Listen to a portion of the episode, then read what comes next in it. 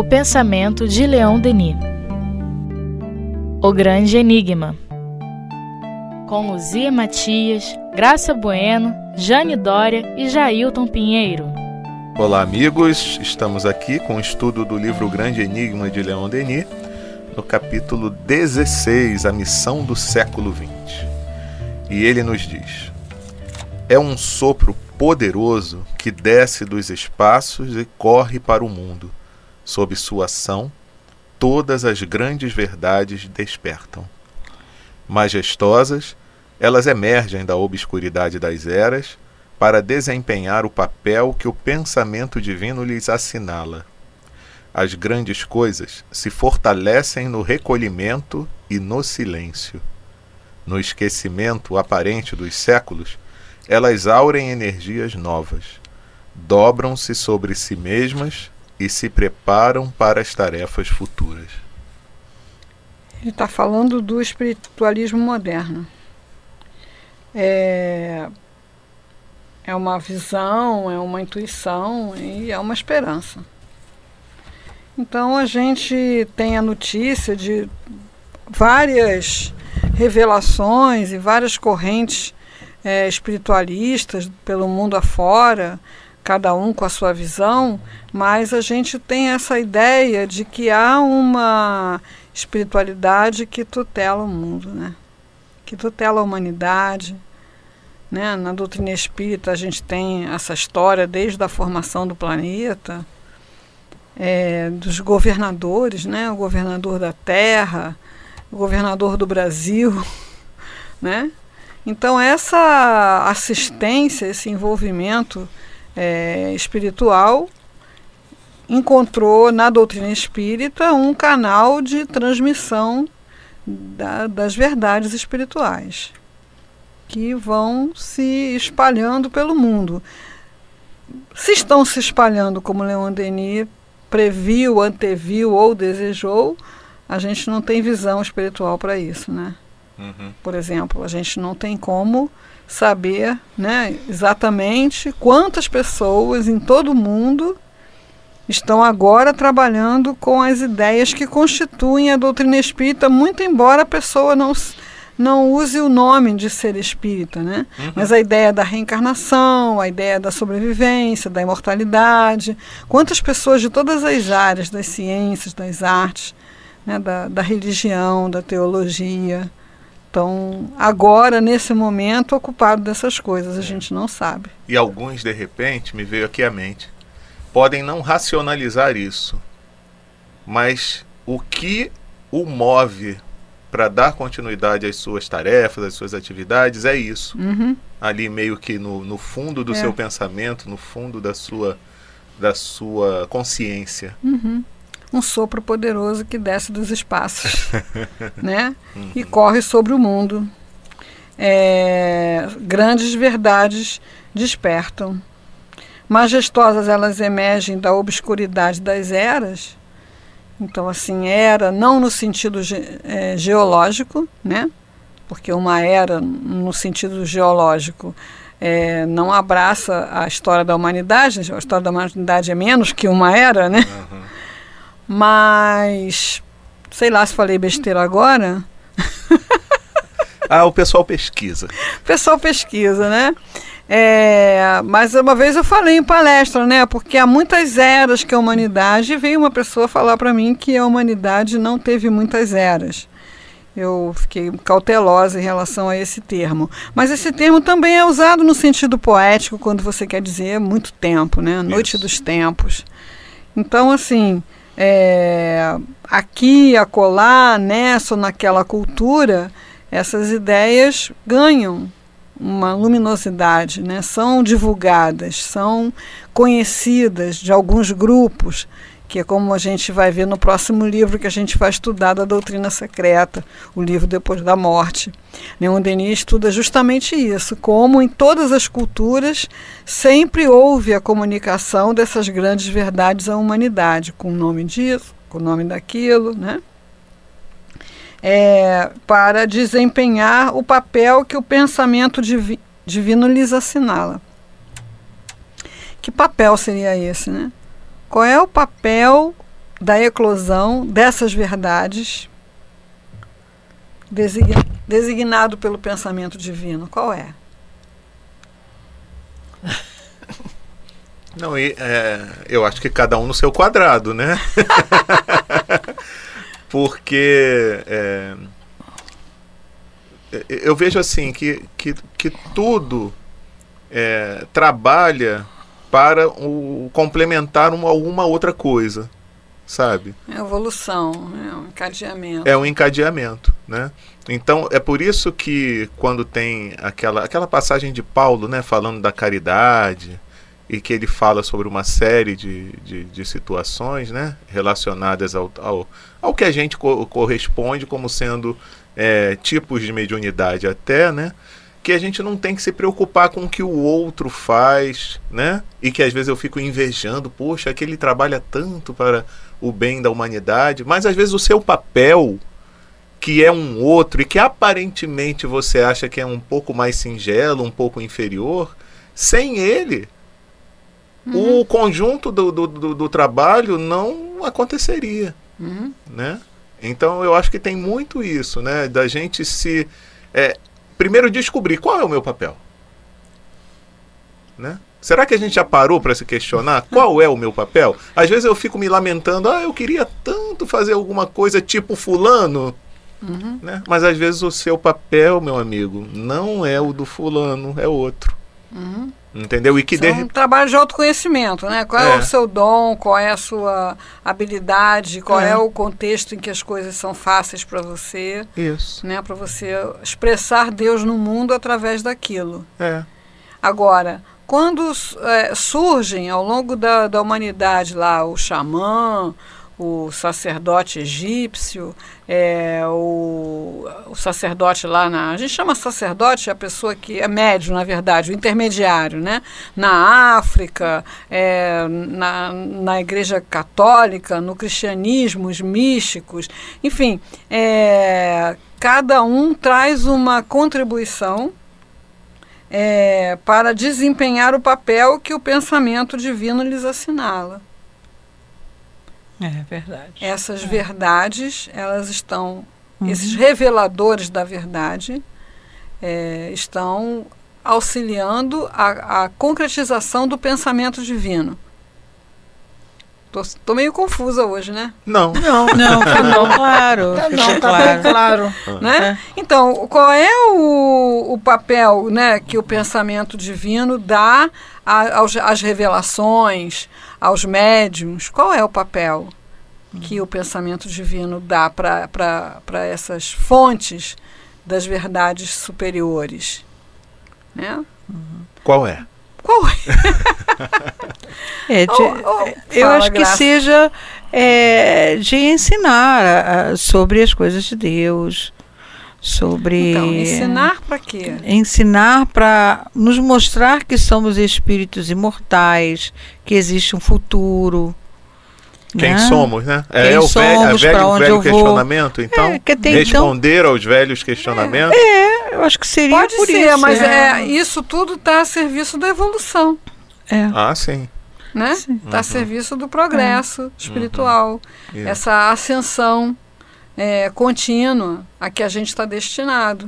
Uhum. Então, nós temos que evoluir pelo nosso esforço, pelo nosso trabalho, pelo nosso mérito.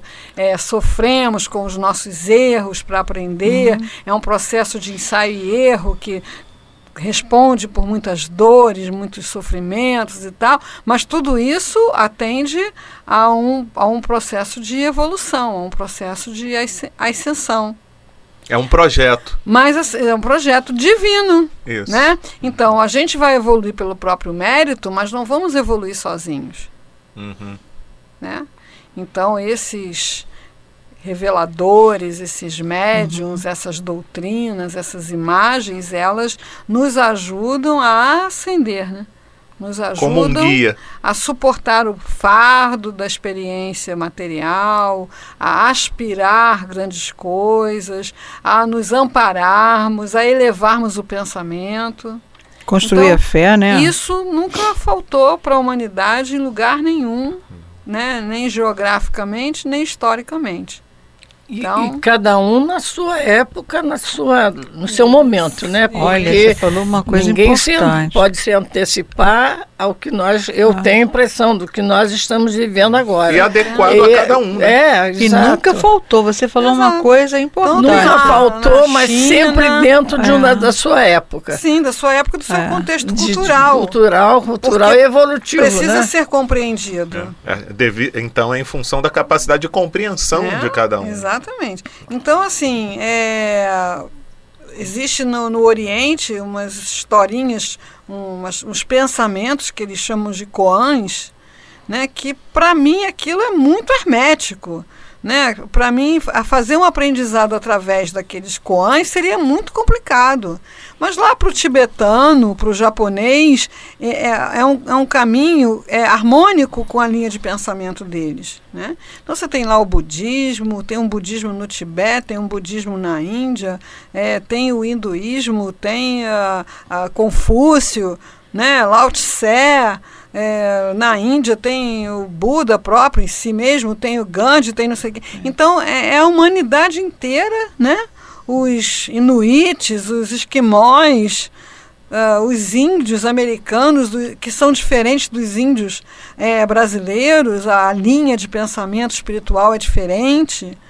Então, é, toda a humanidade está amparada nesse fluxo no seu processo de crescimento, que é penoso, que é doloroso, que é repetitivo, né, que é, é complexo, mas nunca está sozinho.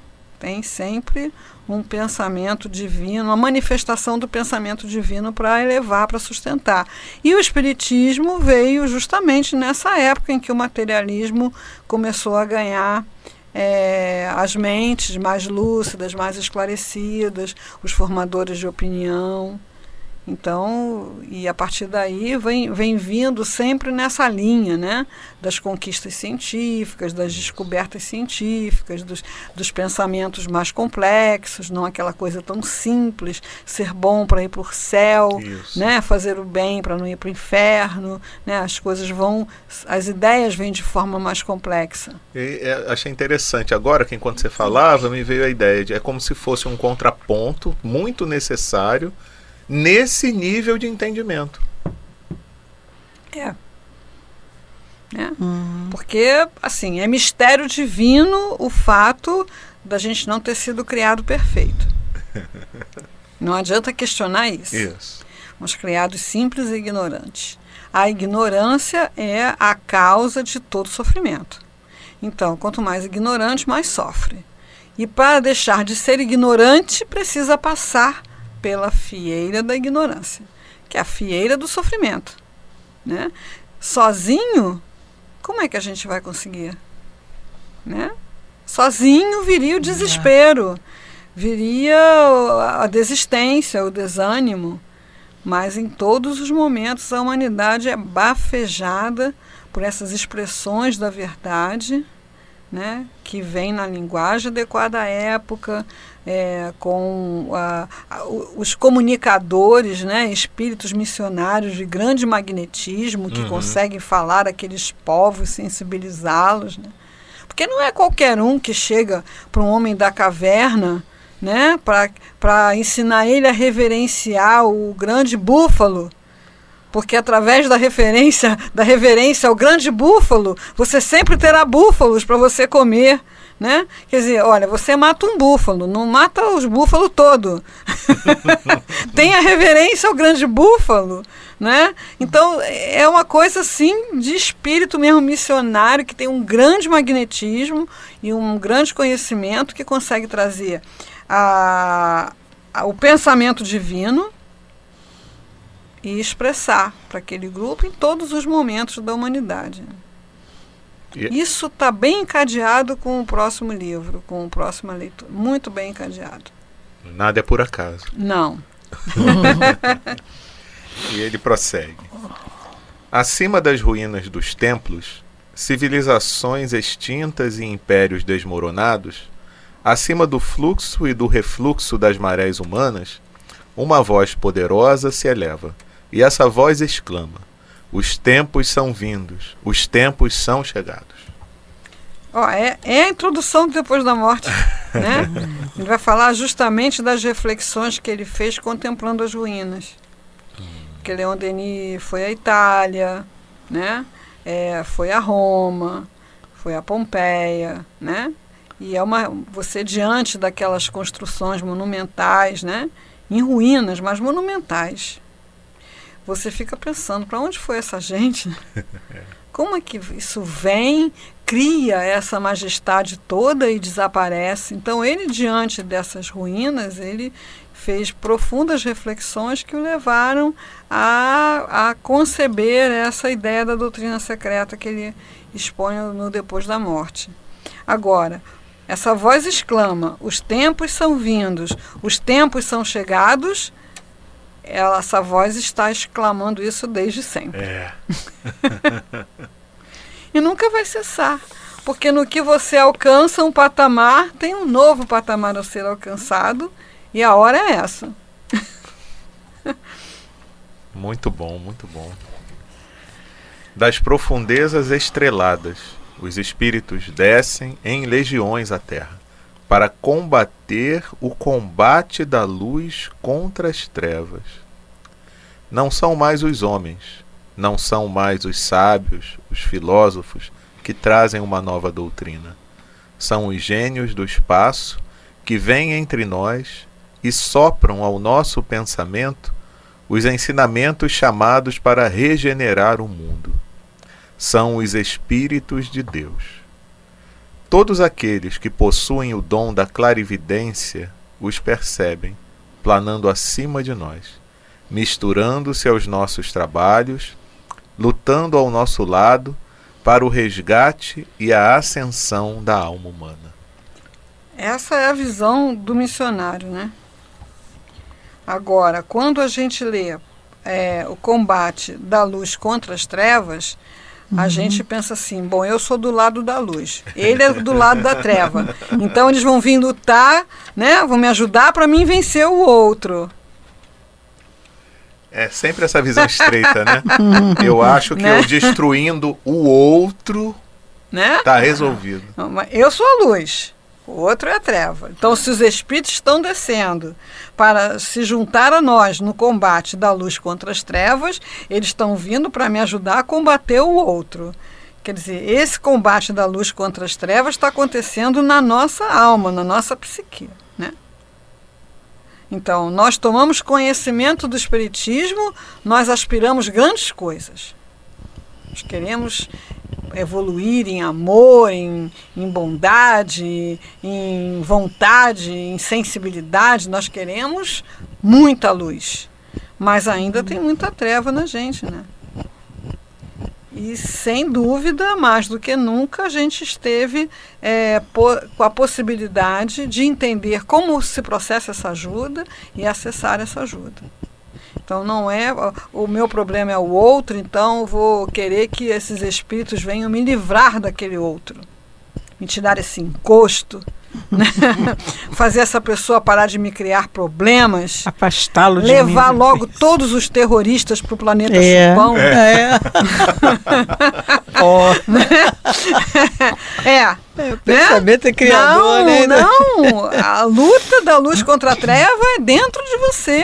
É o autoconhecimento que é dentro vai, nos você. leva a isso. Exatamente. Através do autoconhecimento. É. E não tem luta, não tem combate, não tem missão que os espíritos superiores mais desejem do que essa, ajudar uhum. você a se auto-iluminar, te inspirar, te apoiar, te dar coragem, te sustentar.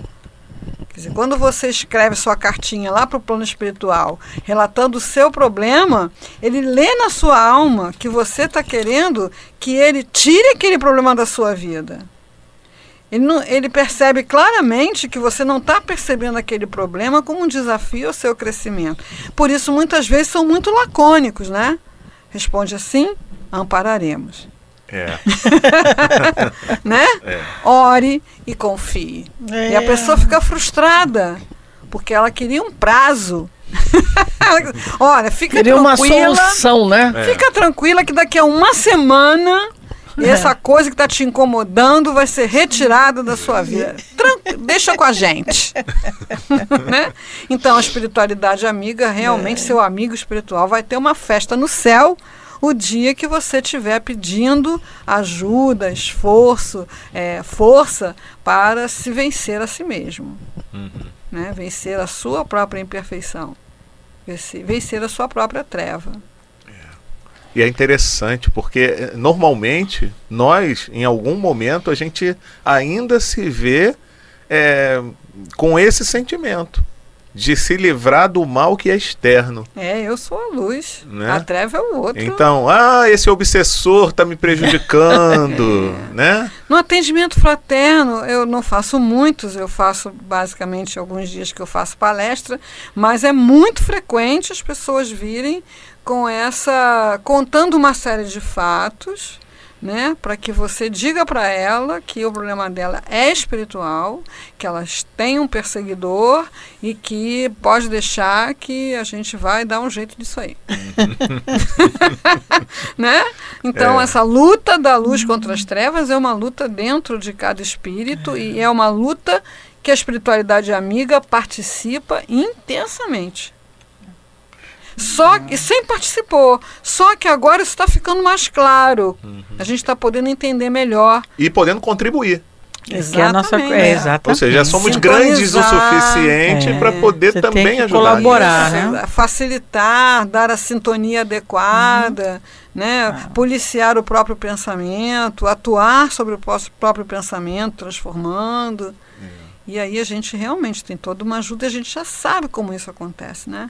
É. Porque antigamente a gente não sabia. Não. Gente... Era o anjo da guarda, quer dizer, uma criatura que nunca passou pelo sofrimento, uma criatura que já foi criada é. em condições de privilégio, né?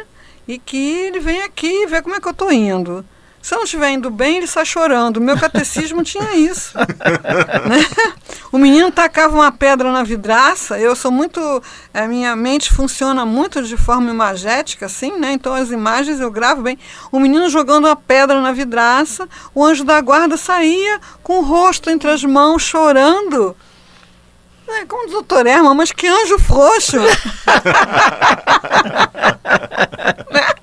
E o diabinho do lado, vibrando, é, né? Ainda pegando umas né? pedras no chão para ele tacar mais. É. Então, assim, é uma, uma visão infantil.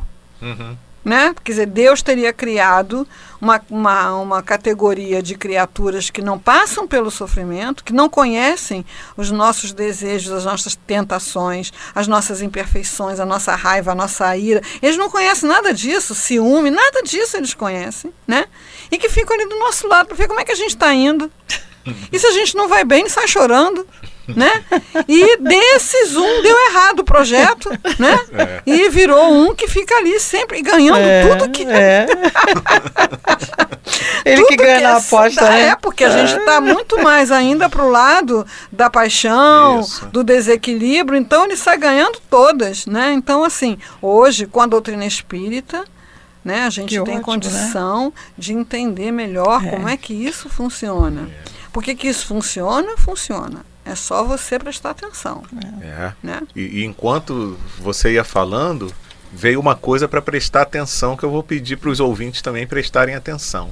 A gente citou o exemplo de querer se livrar do obsessor. Uhum. Nenhum mal em querer se livrar do mal. Mas pensem, meus amigos, quando vocês querem se livrar do obsessor, vocês pensam que o, o centro espírita vai fazer o que com o obsessor? Vai trancafiar numa jaula, vai aplicar duras reprimendas. É assim? Né? Porque se você pensa que é assim, você também está contribuindo com esse mal, com a propagação do mal. Uhum. Na realidade. Tá desejando mal. Desejando mal. Na realidade, a gente precisa é resgatar aquele para o bem. Uhum. Né? É esse é o trabalho dos bons espíritos numa reunião de atendimento espiritual. É evangelizar. É levar a palavra que faça com que uhum. o obsessor, o chamado obsessor, mude sua linha de pensamento uhum. e passe a entender uhum que é necessário seguir um é. caminho diferente. Uhum. Né? Então, vamos fazer essa reflexão, porque às vezes eu estou né? contribuindo, porque de repente o camarada vai ser atendido, mas como eu ainda estou vibrando no mal, eu vou atrair outro. Uhum. Uhum. É o que acontece. Abre o espaço. É. Né? Então. Enfim, é uma coisa mais complexa que hoje a doutrina espírita nos ajuda bastante para compreender, né? É. Entender o que é lente sintonia, né? o que é afinidade, o que é a questão do remorso, da culpa, uhum. né? da mágoa. Isso. Que são os grandes grilhões, né? É. A mágoa, a culpa. Então, quando eu consigo me auto-perdoar, perdoar o outro, isso é desobsessão, meio caminho andado. É. Né? Então, e como a gente se sente bem, né? Nossa. Quando se livra de um sentimento desse. Uhum. É. Muito bem. E, e, eu achei interessante ele falar que os espíritos estão aqui para nos ajudar, né? uhum. né? Nesse momento. Aí eu lembrei, eu até abri aqui, o prefácio do Evangelho segundo o Espiritismo, que é exatamente esse. Uhum. Que é o convite que os espíritos fazem nesse momento que se aproximou de uma forma mais intensa uhum. junto a nós, para que nós contribuamos com esse processo. Uhum. Isso está bem claro aqui no prefácio do é. Evangelho segundo o Espiritismo, que é exatamente o que Leon Denis está falando aqui. o papel que o pensamento divino lhes assinala. Exato. É. Exato. É. Opa, a gente descobrindo Fantástico, isso. Né? Pelo menos. Se a gente se empenhar em buscar conhecer é. esse nosso papel é. e começar a aplicar é, aos pouquinhos. Quando estiver fraquejando, relê isso, né? Relê porque te dá um alento, te dá uma é. sustentação. Com né? certeza. Com certeza. Seguindo aí para finalizar, né? E ele fecha esse uhum. capítulo, A Missão do Século XX, dizendo o seguinte: Preparam-se grandes coisas que os trabalhadores do pensamento se elevem, se quiserem participar da missão oferecida por Deus a todos aqueles que amam e servem a verdade. É, precisa se elevar bastante, porque é uma missão árdua, né, mas é. grandiosa. É. Né? E eu até sugiro ao pessoal, né? Uhum. Eu já uhum. falei do prefácio do Evangelho, mas de dois livros de psicografados por Divaldo, eu já citei aqui em algum momento, que é Transição Planetária e Amanhecer de uma Nova Era, que fala muito sobre esse processo de transição planetária que nós vivenciamos no momento, mas é muito importante a leitura porque ali se fala muito do papel que nós devemos desempenhar. Né? Uhum. Porque não basta somente que os espíritos tragam uma proposta, que facilitem as coisas, que abram os caminhos. A gente precisa seguir, né? Uhum. Então a gente precisa se transformar, a gente precisa fazer a nossa parte. Uhum. E é uhum. muito importante que a gente tenha consciência disso, porque a gente ainda traz muito arraigado em nós a ideia de que uma salvação é externa, é o trabalho do outro uhum. e não o nosso. Eu acho que isso aí nós só conseguimos através do autoconhecimento. Você, quando começa a, a olhar para você e começa, e começa a ver as suas dificuldades, as suas reações, por que, que você tem, e deixa de botar no outro, você começa a entender melhor o que esses mentores espirituais falam e nos orientam. Eu acho que o autoconhecimento é a base de toda uma transformação que nós podemos contribuir para o universo. Porque quando você começa a, a ter esse autoconhecimento, você começa a olhar o outro diferente, as situações diferentes. Você começa a ter um outro entendimento. E eu acho que Leon Denis fala isso em outras palavras, mas ele fala isso, que é o autoconhecimento. Uhum. É, fala, fala em autoconhecimento em é. muitos outros textos, não nesse aqui específico, né? É, mas tá tudo ligado, né? Pois é. E acabou, Luzi, o livro? E acabou o livro. O livro não, acabou o nosso estudo do livro. Explique isso aí. Porque, é, porque os editores eles foram fazendo acréscimos, né? Então, na verdade, é, esse livro não incluía a lei circular, não incluía a missão do século XX, eles foram acrescentados pelos editores. A gente achou interessante ler esses dois capítulos porque eles estão muito conectados com o restante. Agora, aqui vem umas notas complementares é, que são coisas que as pessoas colheram dos escritos de Leon Denis é, que eu nem sei se ele tinha a intenção de publicar, se fez parte de palestras, eu sinceramente não sei de onde recolheram isso, né? Que são coisas muito pessoais. Vale a pena você ler, conhecer, né? Tem muito, é bom a gente saber assim do que, que Leon Denis muito se ocupava e como ele estava ligado em tudo que era coisa da ciência, da filosofia, é, da, do espiritualismo como um todo, né?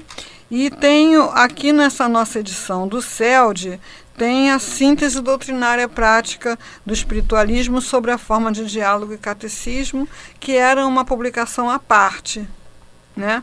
E é, é uma, é uma apresentação da doutrina espírita sobre a forma de perguntas e respostas. E tem algumas respostas curiosas que às vezes as pessoas citam sem, e não conseguem achar na obra de Leon Denis, porque está aqui. É um, um, livrinho, digamos assim, pouco conhecido, mas ele está inserido para nós agora na, na, nessa edição da, do Centro Espírita Leon Denis, no Grande Enigma. Uma das coisas que é muito citada é que o Leon Denis fala que o Espiritismo não é a religião do futuro, é o futuro das religiões. Uhum. Então, isso está nessa síntese doutrinária, né? Uhum. É só ficar Meu procurando no problema do ser. É, então, quem tem o livro da FEB não tem. Não tem. Só tem na edição do Centro Espírita Leon Denis. Você encontra o síntese doutrinária e prática, provavelmente só em sebo ou estante virtual, que ele não, não foi mais editado em separado, né?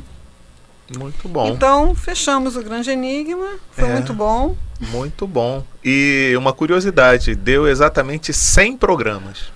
Né? Foi um número redondo de 100 programas. Que legal. Né? E agora é preparando o próximo, né? Isso. Uhum. Depois é. da morte, meus amigos, vai ser o livro que a gente é. vai estudar. Em vida. É, em vida. e que na próxima semana a gente já inicia. Beleza. Se Deus quiser. Foi um prazer. Um uhum. grande abraço a todos. Tchau, tchau.